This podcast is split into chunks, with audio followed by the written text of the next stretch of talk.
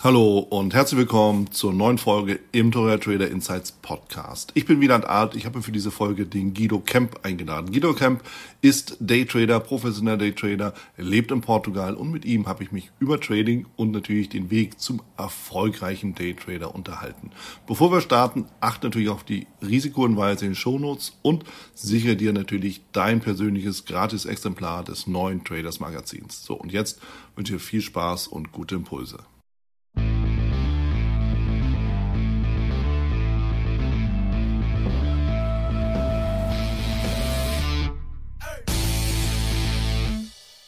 Ich bin hier mit dem Guido Kemp. Guido Kemp ist eigentlich ein verborgener Trader, wenn man so sagen will. Guido, du bist professioneller Trader. Das, glaube ich, können wir schon mal ganz einfach in den Raum stellen. Und du bist passionierter Daytrader und arbeitest aus Portugal heraus, bist immer wieder mal auf Facebook aktiv, aber da eher so ein bisschen anonymisierter. Und du bist auf mich zugekommen, ja, eigentlich so mit der Aussage, naja, das, was du jetzt hier so im, im Podcast immer besprichst, da müssen wir mal ein kritisches äh, Gespräch zu führen und das geht so alles ja gar nicht. Also so in der Art, jetzt nicht ganz so hart, aber so in der Art äh, bist du auf mich zugekommen und ich bin natürlich immer froh, mal so auch eine Gegenseite zu hören.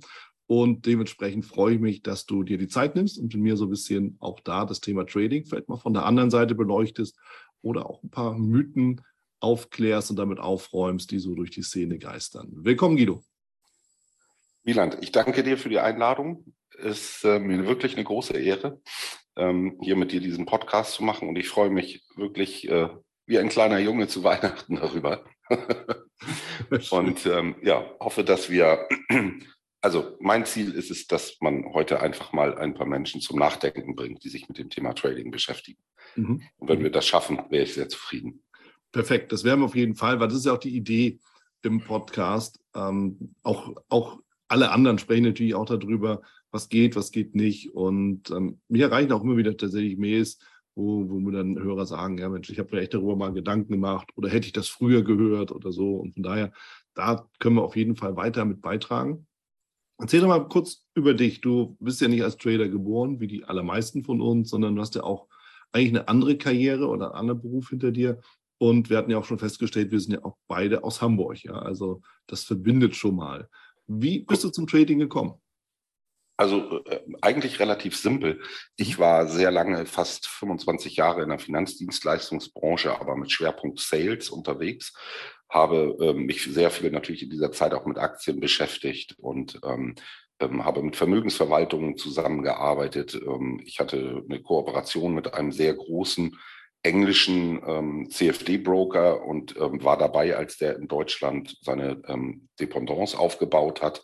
Also war auch mhm. aktiv mit dabei und ähm, ja, so war ich eigentlich immer mit dem Thema Börse verknüpft. Ja, war selbstständig, hatte auch eine eigene Firma und irgendwann kam ich an den Punkt, dass die Regulierungswut der BaFin eigentlich dazu geführt hat, dass ich irgendwann ähm, als Geschäftsführer einer Firma nur noch damit beschäftigt war, äh, die BaFin-Briefe aus dem Briefkasten herauszufischen mhm. und mich um deren äh, neue Regulierungen zu kümmern. Und damit war der Spaß komplett vorbei an dem, was mir eigentlich immer in dieser Branche gefallen hat. Ja. ja. Und äh, dann habe ich halt überlegt, okay, was machst du? Ja, also erstmal habe ich alles zugemacht, verkauft und ähm, habe dann gesagt, irgendwie muss es ja auch weitergehen, weil das war, das ist jetzt so acht Jahre ungefähr her. Ja, acht, neun Jahre ist es her. Mhm. Und ähm, dann habe ich eine kleine Pause gemacht und mir überlegt und habe ich gesagt, ja, du hast immer mit Börse dein Geld verdient, warum machst du es nicht jetzt? Ja. Stand dann aber natürlich auch wie jeder andere, der wahrscheinlich hier mit reinhört, vor der Herausforderung, egal wie viel fachliches Wissen ich hatte, ähm, Daytrading ist Daytrading und das musst du lernen. Mhm. Und vor dieser Herausforderung stand ich natürlich auch. Ne? Und ja. dann bin ich den klassischen Weg gegangen, also wie eigentlich jeder. Ne? Man guckt im Internet und man landet irgendwann in irgendeinem Forum, in einer Community. Ne? Und das hat mir sehr gut gefallen. Die wurde geleitet von einem ehemaligen Wertpapierhändler einer Bank. Mhm. Und ähm, das hat mir sehr gut gefallen, weil die fachliche Kompetenz einfach da war. Ich bin, was solche Dinge angeht, eher so ein trockener Typ. Ne? Mhm. Okay. Stellte dann aber schnell fest, dass dieser Handelsstil und diese Art und Weise der Vorgehensweise, wie dort gehandelt wurde oder was so an Setups da gelegt wurde, dass das überhaupt nicht mein Ding ist. Und ich empfand es immer als ineffizient. allerdings hatten wir einen Teilnehmer, der war 70 Jahre alt.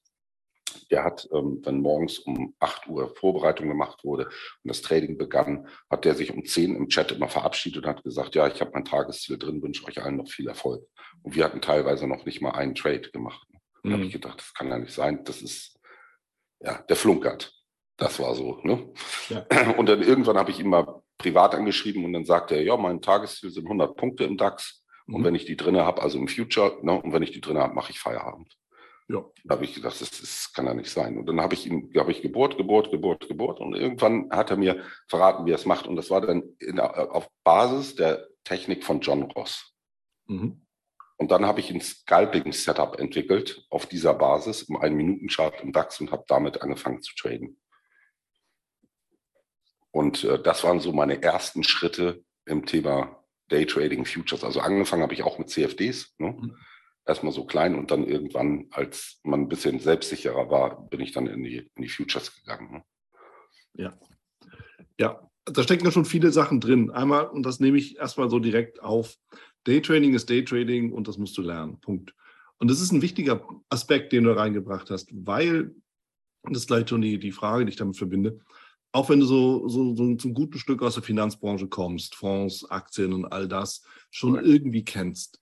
Trotzdem ist es ja was anderes, ähm, Aktien zu handeln oder Daytrading zu machen. Also Aktien zu handeln heißt eher so mittel- und langfristige Anlage, als wenn man dann sagt, okay, ich muss auch mal auf den Chart schauen und schnell reagieren im Sinne von Bewegung oder Bewegung folgen, als wenn ich dann sage, naja, für die nächsten zehn Jahre erwarte ich halt bei Aktie XYZ eine Kurssteigerung. Korrekt. Das ist natürlich erstmal der allererste Unterschied. Ne? Ja. Diese, diese Disziplin zu haben, ähm, wirklich und auch die, die, die, die Leistungsfähigkeit nicht nur geistig, sondern auch körperlich zu entwickeln, ähm, den Chart konzentriert Kerze für Kerze zu verfolgen. Das ist ja eine Art und Weise von Arbeit, die man normalerweise so nicht gewohnt ist. Ja. Ähm, in jedem anderen Job, egal ob es ein Bürojob ist oder als Handwerker oder so, da hast du immer ähm, deine ja, dargestellt wie eine Sinuskurve. Ne? Du hast Konzentrationshöhepunkte, dann kannst du mal wieder etwas machen, wo du weniger Konzentration brauchst. Und das hast du im Daytrading halt nicht. Dieses Arbeiten mit diesen Charts, ähm, da fährst du einmal auf 100 Prozent und dann muss der Konzentrationslevel da oben bleiben. Ja. ja? Als ja. Daytrader. Ne? Wenn man Swing-Trader ist, kann man natürlich auch seine, ja, wie soll man sagen, Konzentrationspausen einlegen, wenn ich das mal so formulieren darf. Aber als Daytrader kannst du das eigentlich nicht machen. Ja, definitiv. Stimme ich dir hundertprozentig zu. Und ich gehe sogar noch mal einen Schritt weiter. Mir sagte immer mal einer auch, ja, okay, Daytrading, das, was du da machst, Wieland, das ist Hochleistungssport. Und ich glaube, damit kann man es wirklich auch, äh, auch, auch vergleichen, weil diesen Konzentrationslevel immer hochzuhalten, ist eben auch anstrengend. Und dann ist die Frage, wie lange kann ich das durchhalten? Wie lange hältst du das durch? Am Tag? Also als ich angefangen habe, war meine innere Motivation so groß, dass ich es tatsächlich geschafft habe, ähm, morgens mich um sieben, halb acht an den Rechner zu setzen, meine Vorbereitung zu machen, mhm. also meine Levels im Chart zu verifizieren mhm. und dann ähm, mit einer kurzen Mittagspause 30 Minuten schnell vor die Tür, irgendwo einen Kaffee trinken und wieder rein, mhm. ähm, habe ich das tatsächlich geschafft bis abends 18, 19 Uhr. Ja. Ähm, allerdings habe ich dabei so viel ja, Kraft verbraucht und verschlissen, ja, dass ich heute oder dass ich dann nach anderthalb Jahren angefangen habe, tatsächlich so Powernappings zu machen in der mhm. Mittagszeit. Ne? So, so ein 20 Minuten Tiefschlaf. Das musste man sich natürlich antrainieren, aber das mache ich heute. Ne? Und äh, sonst würde ich die Nachmittage nicht mehr packen.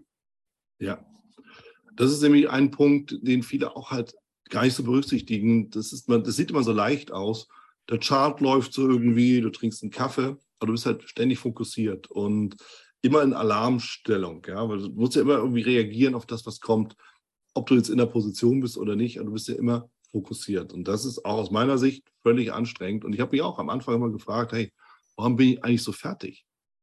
Und das ist halt einer der Gründe. Ja. Mag noch anderes reinkommen, aber ja, am Abend, dann ist der Abend auch relativ kurz. So ist zumindest auch meine Erfahrung dabei. Korrekt, das ist so. Also ähm, ich bin so ein, ja, ich mag es gerne, morgens im Dunkeln aufzustehen, zu einer Zeit, wo eigentlich alles noch schläft und man seine Ruhe hat. Man kann in Ruhe seinen Kaffee trinken. Ne? Ich als mhm. Hamburger bin ja leidgeprüfter HSV-Fan. Ne? Dann lese ich trotzdem immer noch meine HSV-Nachrichten morgens, bevor ich mich an den Rechner setze. Ja, ja. Ähm, ja einmal das Herz dran verloren und dann bleibt das so. Ne? Eine der wichtigsten. Voraussetzungen für Trader ist ja Resilienz. Stimmt. Das ist korrekt, ja. Als HSV-Fan hat man das gelernt. genau. Wir können Schmerzen ertragen. Ne? Also Scherz beiseite. Aber, ja. aber, trotzdem, ja. Also du, du stehst sehr früh auf. Ja, also ich stehe um 4.30 Uhr auf. Oh, das ist früh. Und dann, also portugiesischer Zeit, ne? das ist dann 5.30 Uhr Deutschland. Ne? Mhm. Und ähm, aber nichtsdestotrotz ist es nicht so, dass ich dann unter der Woche ab bis abends um 23, 24 Uhr auf bin. Ne? Also bei mir ist 21 Uhr, 20.30 Uhr, je nachdem, ähm, ist der Abend dann vorbei. Ne? Mhm.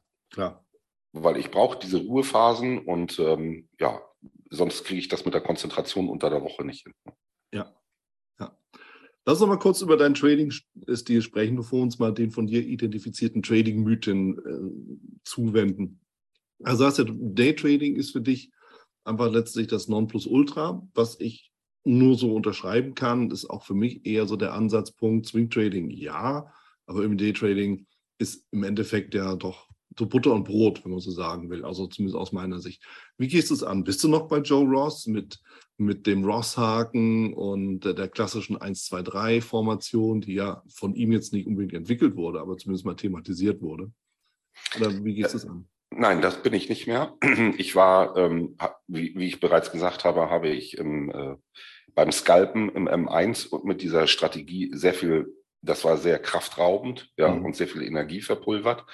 Und da gab es einen Punkt, der mich wirklich, ähm, der mich wirklich massivst genervt hat. Und das war, dass man in bestimmten Marktsituationen immer wieder ausgestoppt wurde und dann ein Re-Entry brauchte. Das heißt, du mhm. hast erst den Verlust kassiert und dann hast du gesehen, okay, das wird ein Fake, ja, ich muss wieder rein. Und das hat mich genervt. Und dann habe ich irgendwann gesagt, so, ich cutte jetzt mein Trading, das war's. Ich suche jetzt eine Möglichkeit, dort einzusteigen, wo ich ausgestoppt werde. Und dann habe ich alles gelöscht und habe mich für die nackten Charts gesetzt und habe gesagt, okay, wo wären meine Einstiege und so weiter und so fort. Und habe dann angefangen, eine Strategie zu entwickeln. Das hat fast sechs Jahre gedauert, also so ungefähr fünfeinhalb Jahre. Das hat 50.000, etwas mehr als 50.000 ähm, researched Trades, ja, und zwar mhm. nicht nur im DAX, sondern auch in allen anderen Märkten, Eurostox, Dow Jones, S&P, Nasdaq, Forex-Paare und so weiter und so fort. Mhm. Weil der Hintergedanke, es gab zwei Hintergedanken. Erstmal der, ich möchte kleinere Stops, ich möchte ein CRV haben, was mindestens fünf bis sechs zu eins hat. Ich möchte, ähm, wenn ich Verluste habe und habe einen Fake, möchte ich mit ganz kleinen Stops arbeiten. Also wenn ich ein Ziel habe, ich sage mal von, als Beispiel 100 Punkte im DAX, dann möchte ich nicht mehr als 10 Punkte Stopp haben maximal zwölf. Mhm. Und ähm, dafür muss ich ganz unten long gehen oder ganz oben short. Und da habe ich mich dann auf die Suche gemacht und das habe ich auf Basis von Candlestick-Charts gemacht mhm. und habe es immer wieder probiert, immer wieder gemacht und getan und ähm, ja, bis ich dann irgendwann ein Chartmuster gefunden habe, ähm, wo ich sagen kann, okay, das bietet mir alles das, was ich für mein Trading brauche. In der Kombination dass ich mehr Ruhe habe. Das heißt, raus aus dem M1, rein in die größeren Timeframes, bedeutet auch nicht mehr scalpen für 10, 15 Punkte, sondern manchmal auch 30, 60, 90 Minuten einen Trade halten, um eine Strecke zu fahren. Ne? Mhm. Also bist du also, dann M5 oder M3, M2? Genau, M3 ist mein Handelschart, mein Navigationssystem ist der H1 mhm. und im M15 überprüfe ich das, ob das intraday passiert, was das H1-Navigationssystem mir sagt. Ja, ja, passt. Passt. Ich meine, gerade so zwischen M1, M5, da gibt es ja viele Möglichkeiten, jeder sucht da so seins. Ähm, ja, und das hört sich für mich danach an, Guido, dass wir da schon, ja, ich überprüfe natürlich auch immer so, wie gehe ich denn eigentlich ran? Und mhm. ich kann das zu 100 Prozent nachvollziehen. Ja, einsteigen, wo andere ausgestoppt werden, ist einfach so ein Punkt. Candlesticks sind für mich definitiv das Nonplusultra. Und äh, wie alle Welt weiß mittlerweile, ich kombiniere es ja gerne mit den Bollinger-Bändern, um einfach mhm. die, die Überreizung der Bewegung in die Gegenrichtung dann halt abzufischen. Mhm. Aber ja, und genau aus der, aus der Idee heraus, kurzer Stopp, lange Chance. Genau. Ja. Das war das Grundprinzip der ganzen Geschichte. Die Schwierigkeit, die, die für mich halt bestand, ist, ähm, das, was du bei YouTube, bei Facebook, in Büchern findest und so weiter und so fort. Ich habe wirklich so ziemlich alles gelesen, was es irgendwie an Trading-Büchern gibt, ja. Und ähm, aber das, was ich gesucht habe, habe ich dort nirgends gefunden. Und das hat halt dann dazu geführt, dass ich gesagt habe, so, okay, da muss ich es jetzt anders machen. Ich muss es jetzt selber suchen. Ne? Und mhm. das hat halt, ja, sage ich mal, ich habe mich trotzdem im Daytrading als Rookie bezeichnet, als Anfänger. Und hab, deswegen hat es auch so lange gedauert. Ne? Also ja. ähm, muss ich auch ganz ehrlich sagen, hat mich sogar eine Beziehung gekostet, ne? weil meine damalige Freundin irgendwann gesagt hat, du spinnst. ne? Ja. ja. Genie und Wahnsinn. Ja, aber, genau. Ne? Ja, ähm, da stecken ja auch viele Faktoren für uns drin. Einmal dieses Thema der Hingabe. Ja, wir haben uns ja kurz bevor wir es aufgezeichnet haben, schon so ein bisschen unterhalten, so über Metallica und warum sind Künstler erfolgreich und die anderen eben nicht. Und die Hingabe spielt da ja auch ein großes, ein großes Thema. Ja. Entweder das oder nichts. Alles oder nichts. Ja. Das, das kann man natürlich ein bisschen ins Extrem treiben. Aber wenn du nicht wirklich daran glaubst und auch nicht das verfolgst, was du machen willst, ist es halt wischiwaschi. Und Wischiwaschi funktioniert halt nirgendwo. Also, das stimmt, ja. Also ich, es gab eine Aussage, die hat mich immer wirklich fuchsteufelswild gemacht.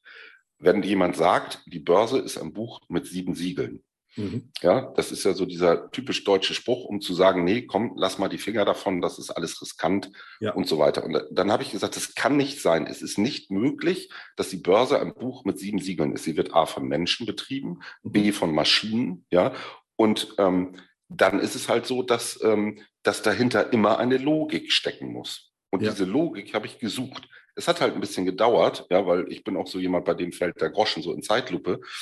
Also deswegen hat es auch so lange gedauert, ja. Aber du findest die Antworten eigentlich auf fast jede Frage in den Candlestick-Charts. Ja. Man muss sie halt äh, von der richtigen Seite her betrachten. Ne?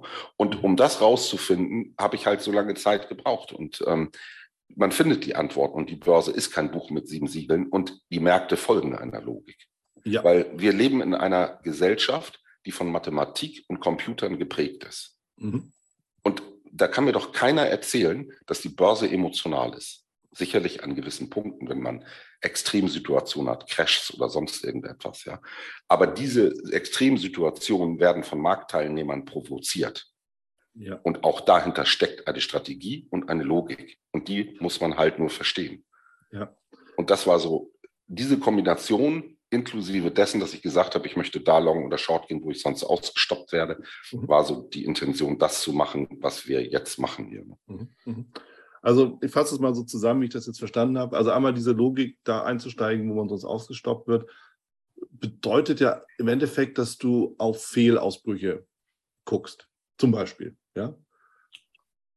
Wo du zum, oder so könnte, könnte so sein, ja, wo du sonst ausgestoppt wirst, weil der Markt durch, den, durch die Unterstützung durchrauscht, du wirst ausgestoppt, weil die Unterstützung gebrochen wird, ja, weil da typischerweise der Stop liegt, dann kommt der Markt doch zurück, ja, und dann macht es natürlich eher Sinn einzusteigen, weil die kurze Strecke und die lange Strecke da ist. Also so fühlt sich an für mich? Ja, ja und nein. Also hm? ähm, ja, wir haben keinen Charge, also, ne? Ja, ja, klar. Ich habe, aber es ist so. Also ich handle Support und Resist. Ja. Ich habe halt die Definition von Support und Resist ähm, verändert. Ich, für mich ist dann ein Support ein Support, wenn ein institutioneller in eine Positionsschieflage kommen kann. Mhm. Also an diesem Punkt im Chart. Das heißt, nicht jeder Level ist ein Support oder Resist. Ah, okay. Das, so habe ich es für mich definiert. Also für mich gibt es den Start einer Bewegung. Das heißt, ein institutioneller Beispiel, bleiben wir bei dem Beispiel Long, baut Long-Positionen auf. Mhm. Das sieht man in den Candlesticks unter ganz gewissen Voraussetzungen. Dann geht er irgendwann oben raus, wenn er genug eingesammelt hat. Wenn das Intraday ist, dann sind das vielleicht 5, 6, 7, 8, 9, 10 M3 oder M5 Kerzen. Mhm. Wenn es lange Positionen sind, weil große Investoren sind ja auch langfristig investiert, dann sieht man das im H1, ja, weil da werden dann auch über mehrere Stunden oder teilweise auch tagelang Positionen aufgebaut. Mhm. So, und in dem Moment, wo ich das sehe, weiß ich, das ist mein Support. Mhm. Jetzt weiß ich also, wenn der Markt von oben kommt und er geht an diesen Support, dass dieser Support auf jeden Fall verteidigt wird. Hm. Was ich natürlich nicht weiß, ist, dreht der Markt und macht er von dort aus neue Hochs. Aber ich weiß, er wird verteidigt. Und daraus konnte ich dann Rückschlüsse für mich machen und sagen, wenn ich von oben Short komme, muss ich da unten raus. Ich muss meine Short-Position beenden. Ja. Und wenn er mir zeigt im kleinen Timeframe, mal angenommen ist es aus dem Navigationssystem H1 ein Support und er mhm. zeigt mir dann im M3 die Formation, die ich im H1 auch habe, nämlich, dass er diesen Bereich supportet, dann stelle ich mich auf seine Seite, gehe long und gehe mit dem Institutionellen an den Punkten, wo er supportet, auch wieder long. Mhm. Das ist also äh, ganz einfach formuliert die Strategie. Mhm. Ja, im Endeffekt, dadurch, dass wir jetzt in, in Ermangelung eines Charts, über den wir sprechen können, wir uns das nur bildlich vorstellen können. Aber das ist, glaube ich, auch ganz gut, weil es wirklich darum geht, die Logik zu verstehen. Und die Logik ist ja einfach da zu schauen, an welchen Punkten könnte wirklich das große Geld sitzen. Das große Geld sitzt eben nicht im Ein-Minuten-Chart in so einer Correct. Kerze drin, sondern sitzt Correct. halt im Stundenchart, im Hammer drin zum Beispiel, ja, um das mal so zu bringen. Genau. Du hast im, im H1 oder auch im Daily, das äh, hat auch eine sehr hohe Aussagekraft. Mhm. Für mich halt nicht so interessant, weil natürlich ähm, da keine Handelsfrequenz drin ist, ne? die ja. für einen Daytrader wirklich äh, interessant ist. Aber ähm, im Stundenchart kann man sehr gut sehen, wo sie stehen und äh, wenn man dann, wenn der Markt an diesen Supports ist, in den kleinen Timeframe, nach den Kerzen schaut, okay, passiert hier das, was passieren soll? Kommen da Käufer an einem Support rein? Mhm. Und ähm, da muss es halt genaue Definitionen für geben, wann ist es ein Käufer und wann kann ich sagen, es ist kein Käufer, es ist einfach nur ein Seitwärtsverlauf, eine kleine Pause und der Support könnte fallen. Ja, ja. dafür braucht man halt Definitionen und ähm, das ähm, ja, so arbeiten wir dann. Und ähm, das wird dann auch der Punkt sein, äh, wo wir sagen, okay, jetzt kann ich meine Handelsentscheidungen treffen. Ne? Ja, ja. Hört sich auch danach an, als ob du eher dann etwas ruhiger handelst, also wirklich weg vom Scalping und auch wartest, abwartest und dementsprechend halt auch nicht so viele Trades hast am Tag. Korrekt. Überschaubar, sagen wir mal fünf oder so. Ne? Vielleicht. Ja, ja. Also wenn man, äh, wenn ich einen Tag habe mit sieben, acht Trades oder sowas, dann ist das schon viel. Ne? Ja, ja, also brauchst du schon, schon Bewegung, Volatilität, was ja auch gut ist. Ja. So. Ein zweiten Punkt, auf den ich noch zu sprechen kommen wollte, den du auch genannt hattest, ist dieses Thema ähm, die Logik, da steckt ja Mathematik und auch Computer dahinter. Und ich möchte gerne ergänzen, es stecken vor allem auch Menschen dahinter, die natürlich mit den Computern auch was zu tun haben, die auch die Mathematik dann irgendwo ähm, jetzt nicht erfunden haben, die ist ja nun einfach da, aber eben herausgefunden haben. Ja, ich glaube, so kann man sagen. Und dann hast du auch die Emotionen. Ja. Warum brechen Kurse an bestimmten Punkten weg? Ja, nicht nur, weil der Algo da ist, sondern weil halt auch der Kleinanleger in Panik gerät. Und von denen gibt es halt auch eine ganze Menge. Das stimmt. Kann man das ganz gut dann auch äh, kombinieren und verbinden. Und trotz allem ist das natürlich eine Aussage, die dann wieder was damit zu tun hat. Okay, jetzt verstehe ich die Logik. Warum bricht da alles weg? Weil halt alle aus dem Markt fliehen. Und warum steigt da alles an? Weil alle da rein wollen. Ne? So, also so erkläre ich mir das dann gerne mal. Ja, das, das ist, äh, also ich sehe das genauso. Ähm, für mich ist es halt der Punkt, ähm, wann fällt es durch und wann nicht. Ja, also zum Beispiel gibt es für mich die Regel, wenn ich einen Support habe und dieser Support wird angelaufen und der bringt seine dementsprechende Bewegung, sprich Reaktion, ja, ja. Ähm, dann weiß ich, okay, wenn dann supported wurde, dann kommen ja meistens später die kleinen Anleger und kaufen eigentlich dem Investor mit den Markt hoch. Mhm. Ja, weil das Umsatzvolumen der Kleinanleger kommt ja in der Regel später, erst nach einer Bestätigung, ne? ja. die meistens ja auch zeitverzögert bei, den, bei der Masse der Kleinanleger dann ankommt. Aber der Punkt ist halt, ja, wie entsteht so eine Panik? Für mich ist es eins, wenn ein, wenn ein, ein Institutioneller, der diesen Support aufgebaut hat, dort nicht mehr verteidigen muss, weil er sein Ziel auf der Oberseite erreicht hat, mhm. sich dort rausgedreht hat, ja, dann entstehen natürlich Panik genau an diesen Supports, wenn die nicht halten. Ja. Und dann kommt die Emotion ins Spiel. Und da sind wir dann nicht mehr bei der Mathematik. Ne? Ja. Ja. Aber auch dahinter steckt ja eine Logik, weil ein Market Maker, der dann vielleicht, ich übertreibe es jetzt mal, um es bildlich darzustellen, nur noch der Einzige ist, der Liquidität als Käufer in den Markt stellt, wenn nur Verkäufer da sind, mhm. ja, dann ähm, hast du natürlich die Problematik, dass ähm, diese Panik sich extrem darstellt. Ne? Und das weckt dann die Informationen, äh, die Information, sage ich, die Emotionen der Privatanleger und dann fangen sie an, hektisch zu handeln. Aber in der Regel, finde ich, sind das eher die selteneren Fälle. Mhm. Meistens gehen ja auch Korrekturen oder auch dynamische Korrekturen sehr ähm, konstant und auch sehr ähm, deutlich vonstatten. Ja, ja, definitiv. Ähm, ja, dieses Thema Buch mit sieben Siegeln, was du ja auch schon angesprochen hattest, ähm, dass man nicht wissen könnte, ist ja auch so ein bisschen der, der, der, diese Random Walk-Geschichte. Der Markt, der macht halt, was er will und macht. Mhm. Man kann dem Ganzen ja gar nicht so folgen, ist alles Zufall. Ähm, ja, das ist natürlich ein weit verbreiteter Mythos. Wobei ist immer die Frage, ist es ein Mythos oder ist es Wahrheit? Ja, weil die Wahrheit liegt auch immer im Auge des Betrachters. Oder mit Henry Ford, ja, 50 Prozent der Werbung, Werbeausgaben sind falsch. Man weiß bloß nicht welche. Ja. Also es geht ja alles in die gleiche, in die gleiche Richtung rein. Ähm, wie stehst du denn dazu? Das hast du mir auch geschrieben, so als Punkt, wo du sagst, da müssen wir mal echt drüber reden. Das Thema Nachrichten machen Kurse. Mhm. Ja, als charttechnischer Analyst sagt man natürlich, welche Nachrichten. Korrekt, ja. Aber also, was, wo ist da der Mythos dabei für, für alle anderen, die noch nicht so in der Analyse drinstecken? Also ich finde, wenn man sich Beispiel mal die Wirtschaftsdaten anguckt, obwohl es nicht unbedingt ein vorteilhaftes Beispiel im Moment ist, weil seitdem die Notenbanken durch ihre QE-Programme in die Märkte eingreifen, verlieren viele Wirtschaftsdaten, sei es der CPI oder auch ähm, der ISM-Index, die, die, die verlieren so ein bisschen ihre Wirkung. Ja, ja, weil eben über allem das Damoklesschwert der Notenbanken schwebte. Ja. Mhm. Aber es gibt natürlich auch andere Nachrichten. Nehmen wir Beispiel mal die Trump-Tweets, ja, ja. Ähm, die dann kamen und den DAX 300 Punkte hoch oder runter äh, gepusht haben. Und ähm, ich habe mir das mal angeguckt. Ähm, wir hatten bei allen Trump-Tweets, die wirklich nachhaltig Kursbewegungen ausgelöst haben, hatten wir vorher, hatten wir vorher unsere Formationen.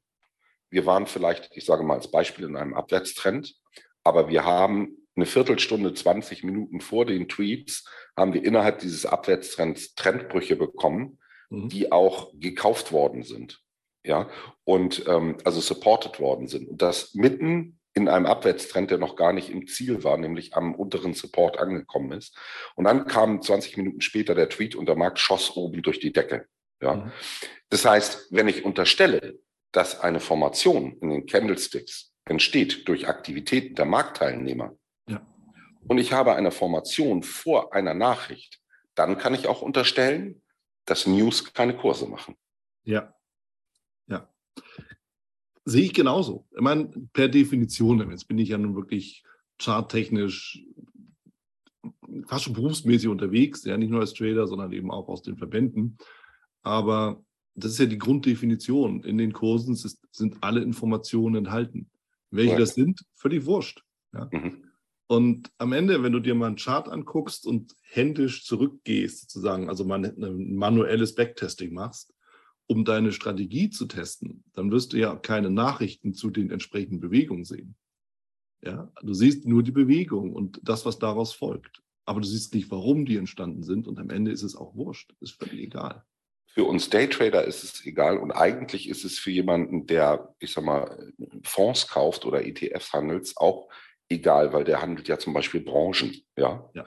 Und ähm, aber es ist ja auch so, erstens, für mich war klar, egal wie viel Geld ich für einen Newsticker ausgebe, ich mhm. bin der Letzte, der erfährt, wann was passiert. Ja. Das ist einfach so. Ja. ja. Ähm, ich bin auch davon überzeugt, dass viele Institutionelle bestimmte Zahlen, die wichtig sind, vorher kennen. Mhm. Deswegen achte ich zum Beispiel, nehmen wir mal das Beispiel Non-Farm Payrolls, ja, ähm, achte ich immer drauf, ähm, wie positioniert sich hier ein institutioneller vor den Zahlen oder nicht. Mhm. Ja, sieht man das im Chart. Und ähm, weil dann weiß ich eigentlich, dass diese, dass diese Positionierung, da geht ja keiner hin, wenn, wenn große Zahlen erwartet werden und sagt, ach, ich glaube, das geht heute runter nach den Zahlen, weil die Zahlen werden schlecht und deswegen gehe ich jetzt mal schon. Das macht ja keiner.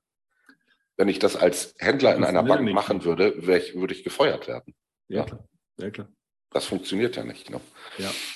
Und ja, vor allem auch die Frage, muss man als, als Privatanleger wirklich Wirtschaftsnachrichten handeln? Ja, muss man das? Oder gibt es hier auch andere Situationen, die vielleicht etwas sinnvoller sind? Also, sorry. Ja, kein Problem. Also es ist für, für mich ist es so, ich beachte diese Wirtschaftsnachrichten gar nicht. Mhm. Wenn ich jetzt sehe, morgens, natürlich gehört für einen Daytrader der Blick in den Wirtschaftskalender mit dazu. Aber für mich ist es dann so, dann sehe ich nur, okay, heute 14.30 Uhr sind Non-Farm Payrolls. Ja, okay, dann ähm, überlege ich mir, ob ich, wenn ich ein Signal kriege, um 14.28 Uhr noch einen Trade eingehe. Mhm. No? Ne? Dann lasse ich ihn halt sein, warte, bis die Zahlen durch sind, Ne? Wird es ein Non-Event, kann ich normal weiterarbeiten. Fake der Markt nach oben oder nach unten, ja, da muss ich mich halt in dem Moment neu orientieren. Mhm. Ähm, ich meine, man, das ist ja auch so eine Geschichte, man kriegt ja keinen Preis dafür, jede Bewegung zu erwischen, sondern ich kriege ja meinen Preis dafür für mich selber, ja, den überreiche ich mir ja selber, wenn ich jeden Tag meine Tagesziele erreiche. Ne? Ja. So, und äh, für, für, mich ist es ganz einfach, diese News sind völlig überschätzt. Es ist gut, wenn man Aktien kaufen will, ja, sich über die Fundamentaldaten einer Aktie zu informieren, damit man nicht irgendeine Laus im Pelz hat. Ja. Aber für Daytrader, die Indizes oder Forex-Paare handeln, ganz ehrlich, wir sind so klein, ja, selbst ich und ich würde mich schon als jemanden von den Tradern betrachten, die eine größere Size handeln, aber selbst ich gehe beiseite. Ne? Mhm. Ähm, frei nach dem Motto, wenn der Kuchen redet, haben die Krümel Pause. Ne? Also manchmal gibt es so Situationen, wo in der Preisspanne von 30 Punkten im DAX sich ein Käufer und Verkäufer gegenüberstehen und jeder M3-Kerze hat 30, 35 Punkte zwischen High und Low. Ganz ehrlich, was soll ich da? Klar. Ja, du kannst nur ja. verlieren. Genau. Und der Punkt ist auch noch dabei, also zumindest so aus meiner Sicht, du kriegst die, die Wirtschaftsnachricht serviert und jetzt bin ich Volkswirt. Ja? Also ich habe mich irgendwie mal damit beschäftigen müssen und wurde auch abgefragt dazu. Mhm. Und trotzdem wundere ich mich manchmal, warum der Markt eine Nachricht so bewertet, wie er die nun mal bewertet. Und wo ich dann denke, hm, habe ich eigentlich mal anders gelernt, aber okay. so. Und das bedeutet, du hast ja nicht nur die, die, die Herausforderung, dass du als privater Trader die Nachricht doch irgendwie zu Netz kriegst. Du hast noch die Herausforderung, die so zu interpretieren wie der, wie der Markt. Was im Regelfall nicht funktioniert, aus meiner Erfahrung und aus Sicht. Genau, weil ich meine ganz ehrlich, äh, da kommt ein, ein Institutioneller, der sagt, ja, die Wirtschaftsdaten XY sind jetzt so ausgefallen. Ja, du sagst als Volkswirt oder Betriebswirt, ja, das hat die und die Auswirkungen. Und der Institutionelle sagt aber, nee, das bringt die FED jetzt dazu, ihren Kurs so und so zu ändern. Mhm. Ähm, da gibt es zig verschiedene Möglichkeiten, äh, wie das interpretiert werden kann. Und bis man das selber ausgewertet hat, ist der Markt 200 Punkte höher oder tiefer. Ja. Ne? Also deswegen, das macht, das macht für mich keinen Sinn. Ja, ähm, auch aus Wirtschaft, aus solchen Daten abzuleiten, wie sind, wie sind, ähm, wie sind institutionelle positioniert. Ja, sicherlich kann man das machen. Der Aufwand ist aber viel zu groß, weil es viel einfacher geht. Und ich glaube, als Daytrader will man ja genau diesen Lifestyle haben, den du zum Beispiel auch verkörperst. Ja, ich liebe das immer, deine Facebook-Postings zu verfolgen, wenn Danke. du einmal hier bist und einmal da bist. Ja, und ähm, eigentlich, äh, das sollte für jeden eine Motivation sein. Ja, da wollen wir ja nicht jeden Tag acht Stunden damit verbringen, irgendwelche Analysen zu erstellen, sondern wir wollen ja unsere Work-Life-Balance dementsprechend koordinieren und sagen, okay, ja, ähm, ich kann frei wählen, wo ich arbeite, wie ich arbeite und ähm, möchte das dann dementsprechend auch so machen. Ja. Und die Zeit ist für mich ver verlorene Lebenszeit, sich auf News zu konzentrieren. Voilà. Und das gilt letztendlich ja nicht nur für die News, sondern das Leben findet ja draußen statt im Regelfall. Ja. Und deshalb ist immer die Frage, wie organisiere ich mich, wie gehe ich ans Trading ran, um eben in angemessener Zeit angemessenes Geld zu verdienen, um dann das Leben zu führen, das ich mir auch, auch vorstelle, das ich auch führen möchte oder das ich mir auch verdient habe. Was uns zu, zu der Frage bringt, Guido, die du auch so mit reingebracht hast, wobei irgendwie, ja, stehen da wirklich so zwei verschiedene Meinungen dazu, nämlich das ganze Thema Tagesziel. Mhm. Ja, auf, auf der einen Seite stehst du dem kritisch gegenüber, wie wir auch schon mal besprochen haben. Auf der anderen Seite hast du gerade selber gesagt, naja, habt ein Ziel, der, der Trader, von dem du berichtet hattest, hatte sein Tagesziel mit 100 Punkten im DAX. Ja, was denn? Was macht Sinn? Was, oder was macht Sinn für einen Einsteiger? Was macht Sinn für jemanden, der schon na, sagen wir, lange im Markt dabei ist und einfach wirklich weiß, worauf er achtet, was er da machen soll? Naja, also das Thema Einsteiger äh, finde ich relativ einfach. Ne? Der Einsteiger ist ja nebenberuflicher Händler und hat in der Regel eine Einkommensquelle aus irgendeinem Beruf, den er ausübt. Ja. Mhm. Somit sind seine monatlichen Kosten und sein, sein, sein, sein Leben die, äh, also das, was er finanziell zum Leben braucht, ist äh, somit abgesichert. Das heißt, der ähm, braucht natürlich ein Risikomanagement, nicht, dass er in irgendwelche finanziellen Schwierigkeiten kommt. Aber für ihn kann es nur sein, ähm, Aufbau von Kapital, mhm. um irgendwann so viel Kapital zu haben, dass ich sagen kann, so, jetzt kann ich meinen Job schmeißen und kann meinen Traum leben, Daytrader zu werden. Ja. Ja, das heißt eigentlich keine Entnahme aus dem Tradingkonto. Mhm. Bis ja. man an diesem Punkt ist, den Vermögensaufbau betreiben. Ja. ja. Ähm, die, aber was den, was den hauptberuflichen Händler angeht, ne, ähm, da sind wir auch so ein bisschen äh, bei dem Thema, was wir eingangs hatten. Ne? Wie viel Energie kostet das, so und so viele Stunden jeden Tag vor dem Schirm zu sitzen? Für ja. mich ist es ganz einfach so. Ich habe ein Tagesziel und dieses Tagesziel, wenn das erreicht ist, wird es nicht mehr unterschritten. Mhm. Aber wenn ich sage als Beispiel, ich habe ein Tagesziel 100 Punkte, so ich erreiche das, höre auf und kann meinen Nachmittag genießen. Am nächsten Tag fehlt die Volatilität im Markt, ja, ähm, und dann erreiche ich vielleicht nur 50 Punkte Tagesziel und bin in dem Moment schon hinten. Wenn ich 100 Punkte für mein Tagesziel als Kalkulation brauche, ja, ja. dann ähm, habe ich am Tag zwei, am Ende von Tag zwei schon ein Problem. Wenn mhm. ich am Tag drei dann vielleicht durch irgendwelche persönlichen emotionalen Belastungen einen Verlusttag hinlege und 50 Punkte verliere, mhm. ja, dann hänge ich schon im Prinzip drei Tage hinterher. Ja. Und dann steigt der Druck. Ja. Also mache ich Folgendes. Für mich ist eine sinnvolle Vorgehensweise zu sagen, ich habe ein Tagesziel, wenn das erreicht ist, wird das nicht mehr unterschritten. Mhm. Weil ich weiß nicht, wie das bei anderen so ist, aber ich bin auch so gerne jemand, der dann mal sagt, ach, guck mal, heute bist du gut drauf und das läuft alles und jetzt kannst du auch mal ne, ein bisschen an der Schraube das Heiß drehen ne, und äh, klappt ja eh alles. Ja, ah, die, und dann ist, bist du halt an dem Punkt, dann rutschst du unter das Tagesziel, dann kommen die Emotionen, also ich spreche mhm. jetzt von mir, ne, dann kommen die Emotionen, ja, und dann willst du es wieder haben und am Ende des Tages stellst du dann fest, dass du bei plus minus null bist. Wenn es gut läuft, ja. Wenn es gut läuft, genau. Und das muss verhindert werden, weil dann hast du eine Emotionsachterbahn hinter dir. Ja. Und wenn du dann vom Rechner aufstehst und eine Stunde später das Ganze nochmal reflektierst, wenn man wieder, ich sage mal, aus diesem Trance-Zustand aufgewacht ist, mhm. ähm, dann merkt man eigentlich, wie viel Blödsinn man gemacht hat. Und ich finde, das dann zu verkraften und zu verarbeiten und mit diesem emotionalen Druck dann unter dieser Enttäuschung abends ins Bett zu gehen, ist mhm. nicht unbedingt die beste Voraussetzung, um am nächsten Tag frisch, fröhlich, frei, fromm wieder an den Rechner zu gehen und zu traden. Ja. Und deswegen sage ich, abschließender Satz, zu dem Thema. Solange du am Rechner sitzt, musst du dein Setup konsequent durchtraden. Mhm. Und wenn der Markt dir 100 Punkte gibt, gibt er dir 100. Wenn er dir 1000 gibt, gibt er dir eben 1000. Und mhm. wenn er dir nur 20 gibt, gibt er dir eben nur 20. Ja. Am Ende des Monats muss der Schnitt stimmen. Und ja. da muss das durchschnittliche Tagesziel, was du brauchst, um davon zu leben, plus Vermögensaufbau, ja, und Steuer und Kosten, also Krankenversicherung oder was auch immer man alles braucht, ja, ähm, das muss dann drin sein. So, das ist der Schnitt und der ergibt eigentlich das Tagesziel und da darf man nicht mehr drunter fallen. Aber wenn ich Power habe, für sechs, sieben Stunden durchgehend zu trainen und habe einen volatilen Tag, wie wir sie ja im Moment zurzeit sehr häufig haben, mhm. ja, dann muss ich abends eben auch mal früher ins Bett gehen, um zu sagen, so, ich nutze diese Volatilität, push meine Konzentration jetzt hoch und versuche das Setup so gut wie möglich ähm, abzuarbeiten, den Tradingplan abzuarbeiten. Das ist ähm, für mich das Wichtigste. Ja, ja. Kann ich dir in allen Punkten vollkommen zustimmen.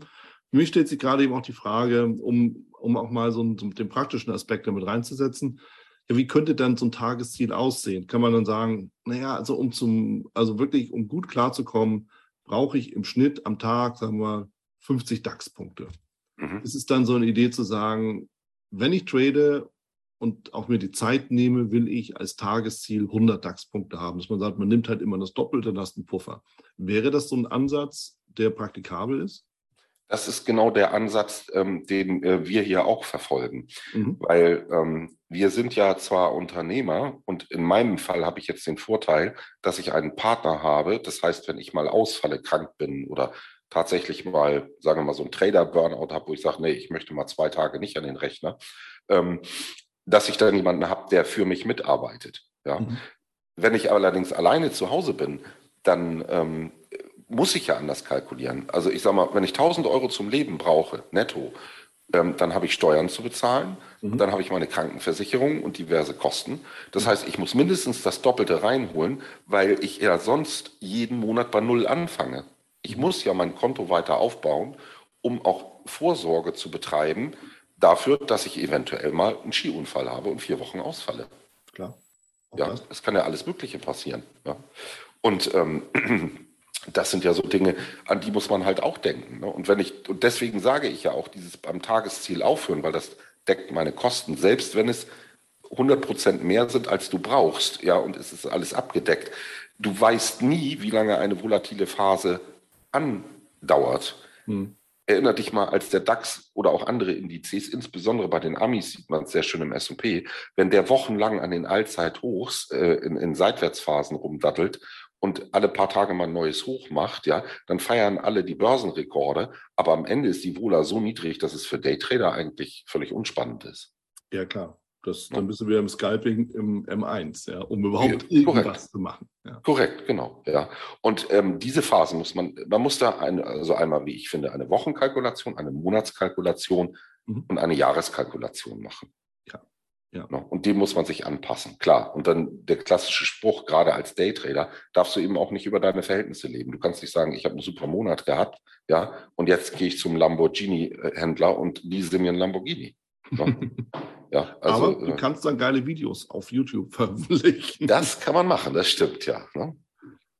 Was uns eigentlich zum nächsten Trading-Mythos führt, den du mir auch genannt hattest, nämlich diese Frage, ja, oder die Aussage, ja, man kann ja mit Daytrading nicht reich werden, ja, also Lambo und Co. Ähm, ich persönlich sehe Daytrading eher auch als, als Einkommenstrading-Variante, also dass eben wirklich dein, dein Einkommen arbeitest. Aber natürlich, kann man damit reich werden oder nicht? Wie siehst du das? Oder bist du damit reich geworden? Oder strebst du es an? Oder wie, wie, wie positionierst du dich da? Also erstens kenne ich, also ich bin noch nicht damit reich geworden, aber es hat zumindest gereicht, um ein sehr schönes Haus mit Pool und Garten in Portugal zu kaufen. Ja? Mhm. Und das ohne Finanzierung. Also das haben wir in relativ kurzer Zeit erreicht, in etwas weniger als einem Jahr im Prinzip. Ja? Mhm. Und ähm, reich ist natürlich eine Definitionsfrage, aber da wollen wir jetzt nicht philosophisch werden. Ich musste in unserem Vorgespräch lange darüber nachdenken, weil du gesagt hast, es ist ja Einkommenstrading und deswegen kannst du davon nicht reich werden. Das Daytrading alleine besorg dir Cash.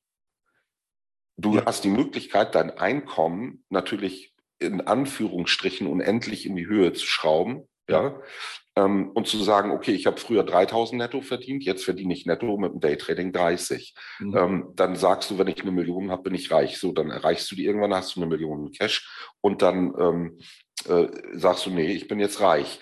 Das ist ähm, reich natürlich wirst du vom, vom Daytrading reich, weil du würdest das niemals schaffen oder nicht in einem überschaubaren Zeitraum schaffen, wenn du nur 3000 Euro im Monat verdienst. Ja. Aber natürlich musst du auch als Daytrader thesaurierend investieren.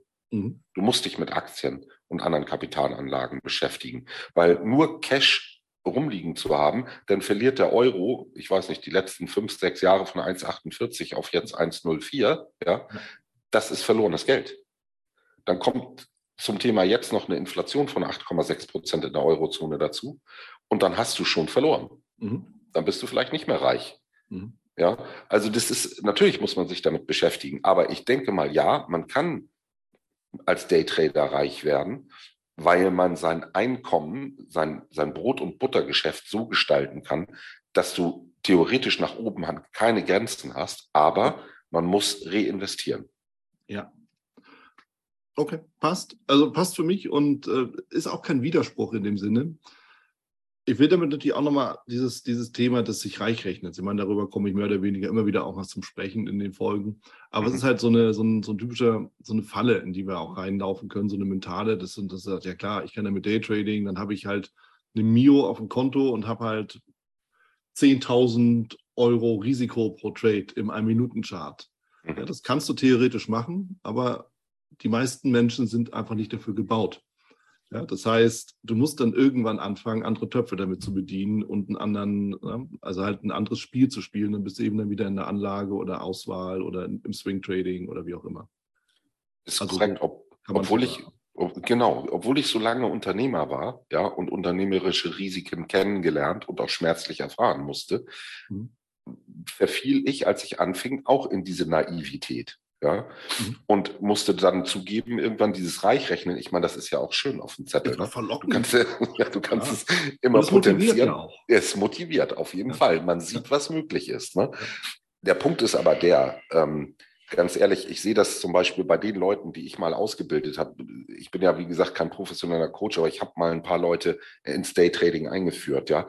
Mhm. Ähm, äh, habe ich es gesehen. Im Demo alles wunderbar. Ja. Aber da hast du auch keinen emotionalen Druck. Aber wenn du dein eigenes Geld nimmst, für das du hart gearbeitet hast, dass du dir mühsam beiseite gepackt hast und dann machst du in einem Trade einen Verlust, wo du sagen könntest, da könnte ich meine dreiköpfige Familie eine Woche lang von ernähren und der Trade ist in, sag ich mal, weil es ein Spike ist, in zehn Sekunden ist das Geld weg und du wirst ausgestoppt. Dann, ganz ehrlich, äh, dann musst du diese Emotionen kontrollieren. Und genau das Gleiche ist es auch, wenn du mit, äh, und das ist ja dieses Reichrechnen, die Size erhöhen. Ich mache aus 10 20 und dann verdoppel ich meine Size. Ich habe persönlich gemerkt, dass jeder eine Size-Grenze hat, ja. wo er einfach sagt, da bist du nicht mehr entspannt am Rechner. Da ertrinkt deine Computermaus im Handschweiß, ja, weil du einfach so angespannt bist, ähm, dass du nicht mehr rationell denken und arbeiten und handeln kannst. Das kann man sicherlich trainieren, aber ich glaube, das ist auch so ein bisschen Charakter- und Typfrage.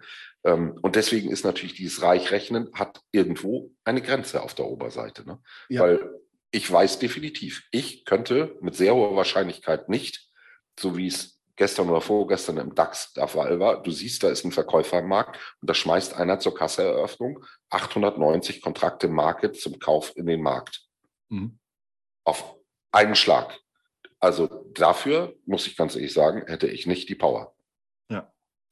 Das mal eben so zu machen. Selbst wenn ich so viel Geld hätte, um das machen zu können. Ja. Ja, klar, du siehst ja in deinem Konto, wie es rauf und runter geht und mit den genau. Zahlen musst du, obwohl ja noch nichts passiert ist, musst du mit den Zahlen innerlich erstmal umgehen können. Ja, genau. Im einen wie im anderen Fall. Und da musst du halt reinwachsen. Und deshalb finde ich eben diese Idee, was du ja auch sagtest, ja gut, du musst halt dann, wenn du nebenberuflich anfängst, wie die allermeisten das ja tun, und du baust dein Konto auf, dann gewöhnst du dich ja auch an eine gesteigerte Positionsgröße. Natürlich. Aber eben nur bis zu einem gewissen Grad. Also da stimme ich dir hundertprozentig zu, weil dieses, dieses Size-Limit ist eben genau das, wo wir dann anfangen, unentspannt zu werden. Und wenn wir unentspannt werden, kommen die Trading-Fehler. Genau. Ja, oder im schlimmsten Fall der, dieses emotionale Bockig-Sein, ja, ähm, ich habe da jetzt einen Fehler gemacht, jetzt verdoppel ich die Size und hole es wieder rein. Ja, der nächste Fehler. Ja. Der nächste Fehler, genau. Ja. Also, und das, ich meine, ganz ehrlich, man würde ja lügen, wenn man sagt, man hätte das noch nie gemacht. Ne? Ich habe ja auch so Tage gehabt, wo man dann am Ende des Tages gedacht hat, mein lieber Scholli, was hast du da veranstaltet? Ne? Aber das sind eben auch Erfahrungen, die muss man machen. Man muss aus diesen negativen Dingen lernen. Ja, und es ist auch keiner davor gefeit. Also das steht, und das müssen wir ganz deutlich und offen sagen, das steht wirklich auch jedem bevor. Und deshalb, das sehe ich auch so ein bisschen als Aufgabe, nicht nur im Podcast, auch im Coaching. Ja, du wirst die Fehler machen und wenn du dich vorher so ein bisschen umgehört hast, fällst du halt nicht so tief. Ja. Korrekt, ja. Das ist das Einzige, was wir tun können. Korrekt. Aber du musst die Fehler machen, um eben zu sagen, keine gute Idee.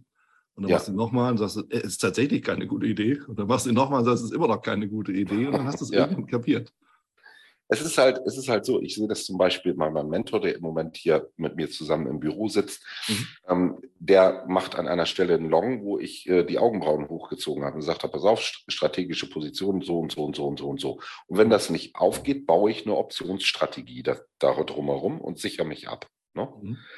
Ähm, natürlich ist das eine Variante, ne? aber das ist dann, das ist dann mit so viel fachlicher Kompetenz im Prinzip schon wieder verbunden, ähm, dass es gar nicht so einfach ist, ähm, das dann miteinander zu kombinieren. Und auch da bist du dick im Minus und fängst dann an, eine Absicherung drumherum zu bauen. Ja, also nimmst noch mehr Geld in die Hand, dass er eigentlich schon weg ist. Ja. Genau.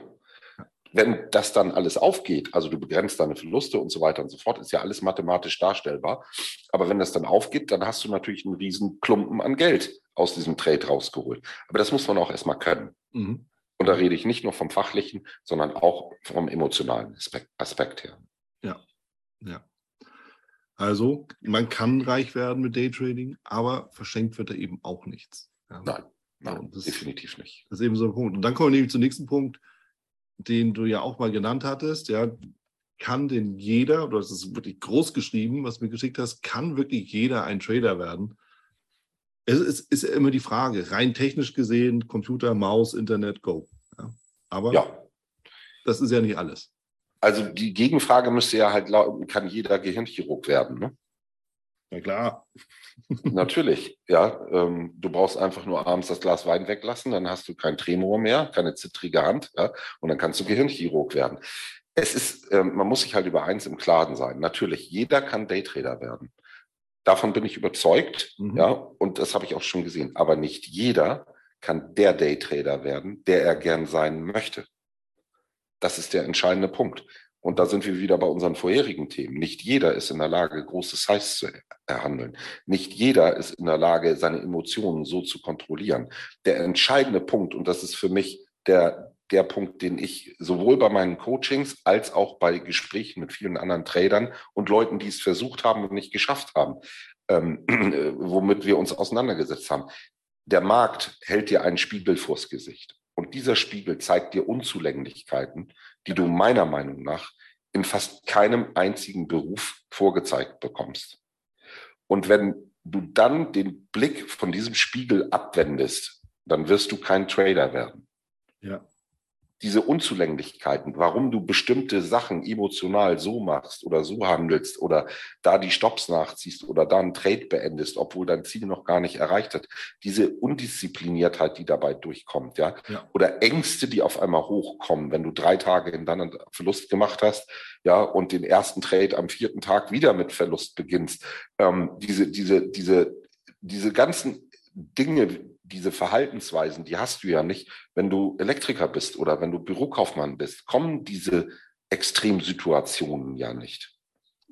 Also nicht in der Häufung, ja. Du kannst dich mal verbohren oder so, klar. Ja, genau. Und deshalb korporierst du da nicht die ganze Wand aus Frust. Ja. Korrekt, ja. Ne.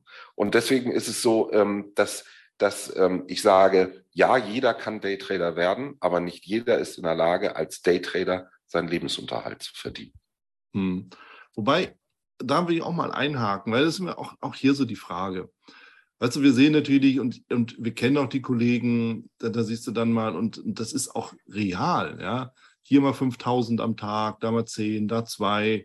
Und wo du denkst, wow, das will ich doch auch. Und das ist irgendwie so easy und er lebt immer noch und irgendwie hat er auch noch keinen Herzinfarkt gehabt und sonstige Sachen.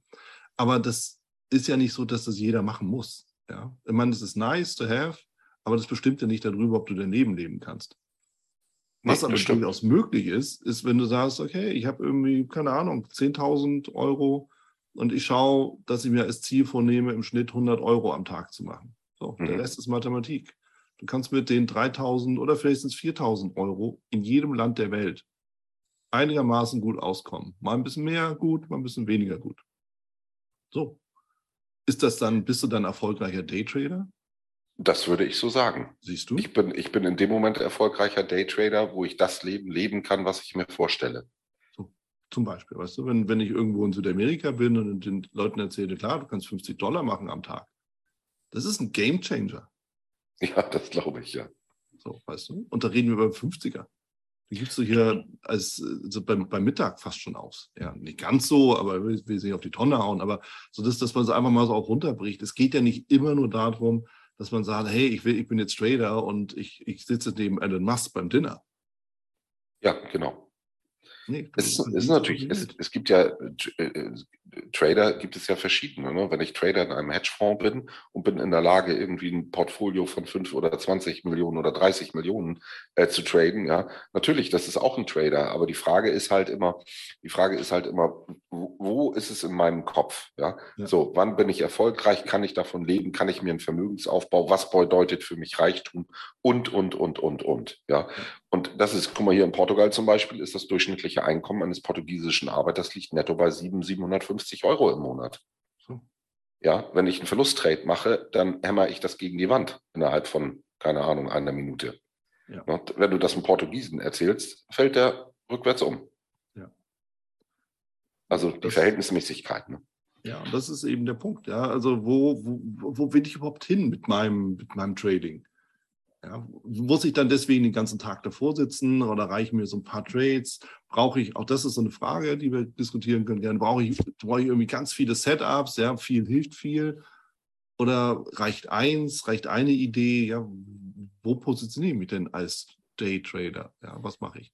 Also da habe ich eine ganz harsche Meinung, wenn ich dazu mal was sagen ja, darf. Unbedingt, unbedingt. Ähm, ich habe viel beobachtet und ich habe wirklich von allen, die öffentlich auftreten, mir wirklich fast alles angeguckt. Mhm. Und wenn ich dann sehe, da posten Leute bei Facebook und ihre Gewinne und so weiter und so fort und dann laufen sie in eine Verlustserie rein, cutten irgendwann das und sagen so, wir brauchen ein neues Setup, weil das alte funktioniert nicht mehr, wir haben jetzt einen anderen Markt. Mhm. Ähm, das ist für mich ein absolutes No-Go. Ich brauche ein Setup mit ja. einem Regelwerk, die sich in jedem Markt anwenden kann und das in jeder Marktphase funktioniert. Ich habe einen Uptrend, ich habe einen Downtrend und ich unterscheide in den Seitwärtsphasen noch zwischen einer Range und einer Schiebezone. Mhm. So, diese vier Sequenzen habe ich. Ja, mhm. und ähm, ich muss genau wissen, wie manage ich einen Uptrend? Wie manage ich einen Downtrend? Warum muss ich die Unterschiede haben? Weil Downtrends eine andere Charakteristik haben als Uptrends. Oftmals ist es so, dass Downtrends viel schneller und dynamischer laufen. Da muss ich mein Trade-Handling anpassen. Eine Range hat eine, für mich aus meiner Sicht gesehen, eine vollkommen andere Charakteristik vom Trading her als eine Schiebezone, weil eine Schiebezone hat weiche Grenzen oben und unten. Eine Range hat harte Grenzen. Das ist ein Level. Das ist eine Range-Kante. Ja? Und ähm, ich muss ein genaues Regelwerk haben, wie ich da arbeite. Und das muss überall gleich sein. Und wenn ich jetzt sage, ich handle nur Aktienindizes, ja, dann werde ich auch, wenn ich sie miteinander vergleiche und ich investiere die Zeit, werde ich feststellen, dass der S&P und der Stocks die gleiche Marktcharakteristik haben und werde dann auch feststellen, dass der Dow und der DAX die gleiche Marktcharakteristik haben. So, das heißt, ich weiß ganz genau, welche Indizes ich miteinander kombinieren kann, wenn ich zum Beispiel parallel mehrere Märkte handle. Ja, aber dieses feste Regelwerk und das eine Setup, ein Setup, was nicht mindestens eine Trefferquote von 70 bis 75 Prozent hat, ein Setup, das immer nur in bestimmten Marktphasen funktioniert, das, funkt, das geht nicht. Ich kann doch nicht sagen, ich habe drei Setups. Ja, dann müsste ich ja vorher wissen, in welcher Marktphase ist denn der Markt heute. Und wenn ich mich dann morgens fürs falsche Setup entscheide, habe ich einen Verlusttag. Das ist ähm, für mich ist es äh, No-Go. Das geht gar nicht. Ich brauche mhm. ein Setup, was in jeder Marktphase funktioniert, nach immer den gleichen Regeln. Ja, ja. Punkt.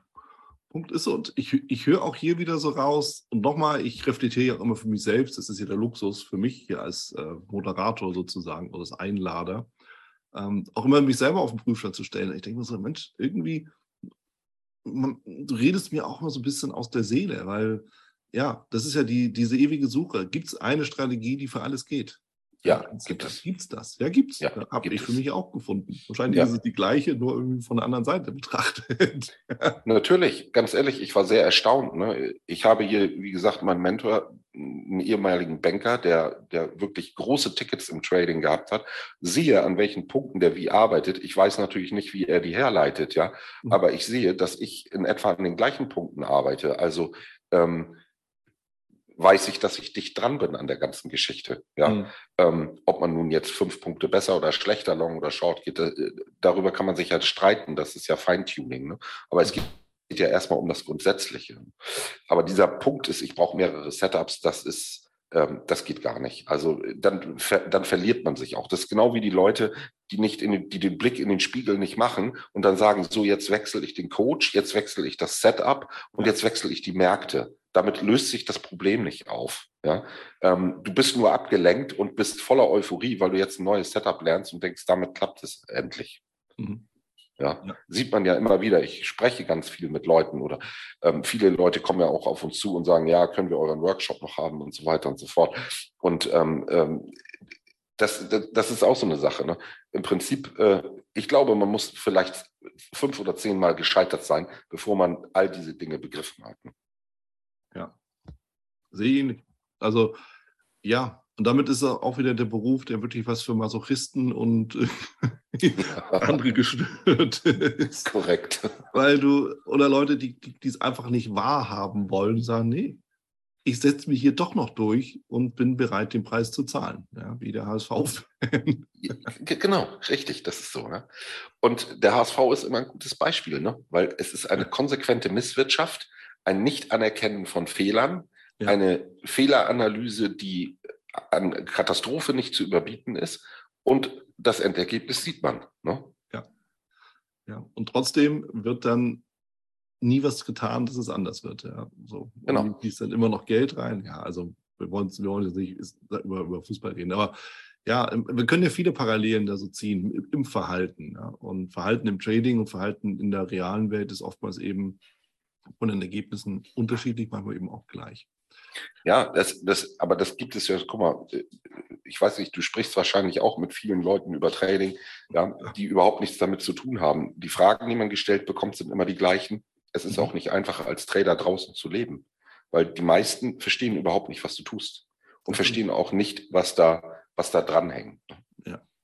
Nee, definitiv nicht. Ähm, ich, ich sage da immer, ich mache Börsenhandel. Das, das, das überfordert schon. Ja, ja genau. Korrekt. Ähm, lass uns doch mal so ein bisschen in die Fehler reingehen. Ähm, was sind so aus deiner Sicht typische Fehler, die, die passieren können? Ja, du hattest mir da gesagt, irgendwie fehlende Definition. Aber was meinst du mit fehlende Definition? Naja, also nehmen wir mal das Einfachste. Hm? Was ist ein Trend? Ja. Ich sehe Charts, die werden bei Facebook oder sonst wo gepostet. Mhm. Ja, da siehst du so aufwärtsgerichteten Markt und dann eine waagerechte aufwärtsgerichtet unten an den Los und eine mhm. waagerechte oben. Und dann erklärt mir einer, das ist ein Trend. Ähm, sicherlich ist das ein Aufwärtstrend, aber es ist eben nicht genau definiert. Ja? ja. Ähm, ich muss, wenn ich wissen will, was ist ein Trend, wenn ich erfolgreich sein will im Trading, dann kann ich ja nicht sagen, ähm, ein Trend ist dann ein Trend, wenn er mir bestätigt, dass er irgendwie drei Tage hochläuft in einer gewissen treppenartigen Zickzackbewegung und das und das macht und dann habe ich einen Trend. Nein, mhm. Trends muss man erkennen, wie sie sich aufbauen. Und dann muss man sagen, definieren, wo ist der Start eines Trends und wo ist das Ziel eines Trends oder das Ende eines Trends oder wann ist ein Trend genau zu Ende. Und das mhm. machen viele nicht. Ja, viele nehmen ja diese ganzen Indikatoren zu Hilfe und äh, lassen sich da dann irgendwelche Sachen anzeigen. Ja, aber sich wirklich mal Gedanken machen, ähm, wann ist ein Trend ein Trend? Also für mich ist es relativ simpel. Wenn sich in meinem Navigationssystem H1-Chart ein Support aufbaut, dann weiß ich, hier entsteht jetzt ein Trend und der Trend läuft von mir, äh, bei mir vom nächsten, vom Support zum nächsten Resist. Mhm. Ja, und der Resist ist dann genau der Punkt, wo der Shortseller seine Short-Positionen aufgebaut hat. So, alles dazwischen ist ein Trend. Und das Einzige, was ich dann noch tue, ist das Überprüfen in den kleineren Timeframes, ist der Trend intakt. Aber der Trend ist so lange, bis wir vom Support zum Resist gelaufen sind. Ja, und diese fehlenden Definitionen, was genau ist ein Support, was genau ist ein Resist, was genau oder wann ist ein Trend ein Trend, wann mhm. ist ein Trend unterbrochen? Was ist denn, wenn ein Trend vorzeitig unterbrochen war? Bei uns gibt es zum Beispiel die Regel, Trendbruch vor Erreichen des Ziels heißt Angriff auf den Start der Bewegung und den Support kaputt machen. Mhm. Ja, so. Und daraus leiten sich dann wieder gewisse Regeln ab und so weiter und so fort. Aber genau diese Definitionen, die sind eben nicht da. Die Leute halten sich fest an irgendwelchen ähm, RSI oder Fast Stochastic oder die EMAs und all solche Geschichten. Alles Dinge, die dir die Vergangenheit anzeigen, aber nicht das, was jetzt aktuell in diesem Moment im Markt passiert. Definitionsgemäß, ja. So, und dann sind wir genau. bei den Candlesticks. Okay, da kannst du ein bisschen was rauslesen. Das heißt, aber irgendwie diese Regel höheres Hoch, höheres Tief oder tieferes Hoch, tieferes Tief, die ist ja damit, steht ja damit nicht, nicht zur Disposition, sondern eigentlich fließt sie da ja mit rein. Oder habe ich da jetzt Interpretationsfehler? Nein, das, das, das, ist, das ist korrekt. Das ist genau wie mit den Outside, mit den Inside Bars. Ja. Mhm. Ähm, ich, ich, ich mag diese Aussage nicht, dass man sagt, ja, okay, ein bisschen was kann man aus Candlesticks rauslesen. Ähm, wir hatten einen Part in unserem Workshop, da habe ich, glaube ich, 65 Minuten über zwei Kerzen gesprochen. Weil diese Kerzen viel mehr Aussagekraft hatten, ja. und viel mehr Dinge dargestellt haben, die man aus einer Kerze herauslesen kann, als man sich das eigentlich vorstellt. Das ist, für mich sind Kerzen Fußstapfen im Schnee. Und ich ja. bin der Spurenleser. Ja. Und ein Hammer ist nicht einfach nur ein Hammer.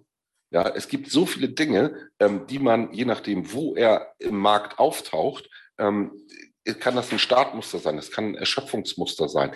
Aber dafür braucht man genaue Definitionen. Ja?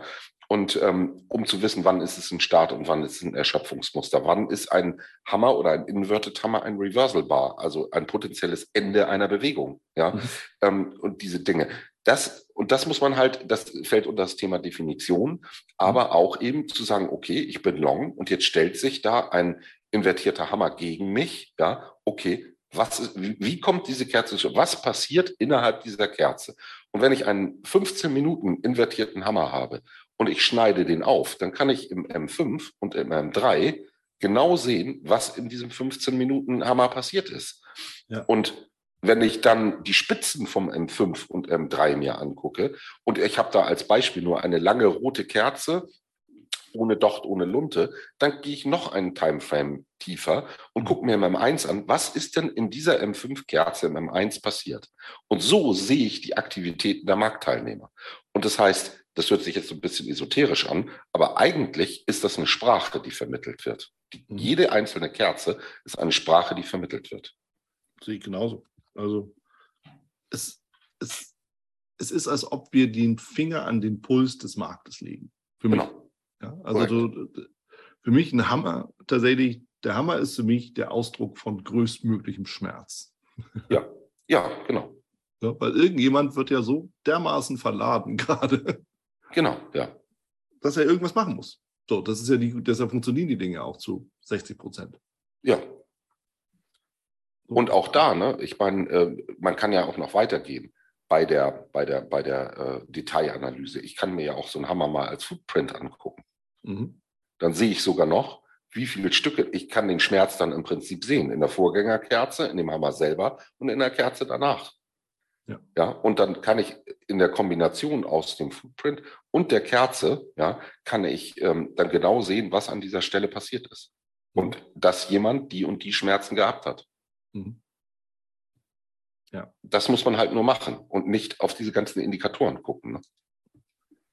Ja, das, ähm, aber das ist halt auch so eine Sache, die meisten fangen halt mit Indikatoren an, was auch irgendwie super fancy aussieht. Und eine gewisse Aussagekraft ist ja auch da drin, nur eben zu spät, ja, oftmals zu spät. Und dann ist eben die Frage, wie kann ich beides kombinieren? Aber es gibt eben auch in den USA dieses Naked Trading ohne Char, äh, also ne, nur Candlesticks und sonst nichts. Und das, darauf kommt es am Ende an, ja. Der Preis gibt im Endeffekt die Richtung vor und auch das, die Handlung, ja. Wenn ja, wir eigentlich eher so beim Bewegungshandel sind. Ne? Ja, man muss halt sehen. Ich finde, egal ob man Swing Trader ist oder ähm, über mehrere Tage einen Trade absetzt oder ob man Daytrader ist und abends flat vom Schreibtisch aufsteht. Mhm. Ähm, am, am Ende zählt einfach nur, dass ich mir darüber im Klaren werde, dass ich bin eine ganz kleine Nummer, egal wie viele Positionen ich handle. Ja, ich muss herausfinden, wo machen die Großen was, die richtigen Big Player. Mhm. Ne? Wir haben ja dazu auch ein Video gemacht, das ist frei, äh, frei anzuschauen auf YouTube. Ähm, und da versuchen wir so ein bisschen darzustellen, wie diese, wie diese Big Player dann auch tatsächlich arbeiten. Ja? ja. Und also vereinfacht darzustellen und so, dass man es auch leicht verstehen kann. Und wenn man das begriffen hat und das verinnerlicht hat, das in der Kombination mit ich, die Kerzen sind Fußstapfen im Schnee und ich folge hier den großen Herdentieren über den Candlestick-Chart. Wenn man, ich glaube, diesen Weg einschlägt, dann kann man schon relativ leicht differenzieren und sagen, okay, die Trading oder der Trading-Stil von dem und dem, da brauche ich mich gar nicht dranhängen. Das hat damit überhaupt nichts zu tun. Ja, und dann ja. Äh, erspart man sich vielleicht das ein oder andere Leid. Ja, ja, damit wäre schon viel geholfen. Also, ich fasse mal so ein paar Punkte zusammen im Endeffekt, es geht viel eben auch darum, wirklich zu verstehen, was ist da eigentlich im Markt passiert? Was, was steckt hinter dem Bild, das ich mir im Endeffekt auf dem Bildschirm jetzt gerade anschaue? Ja, es ist eben nicht nur der Preis, sondern der Preis wurde ja gemacht aus Gründen. Und wie immer, es gibt Gewinner und es gibt Verlierer. Und die Frage ist halt immer, was, was bedeutet das jetzt für den weiteren Verlauf der Bewegung? Korrekt. Perfekt. perfekt zusammengefasst. Super. Dann, Guido, eine Frage natürlich noch, der Klassiker zum Abschluss.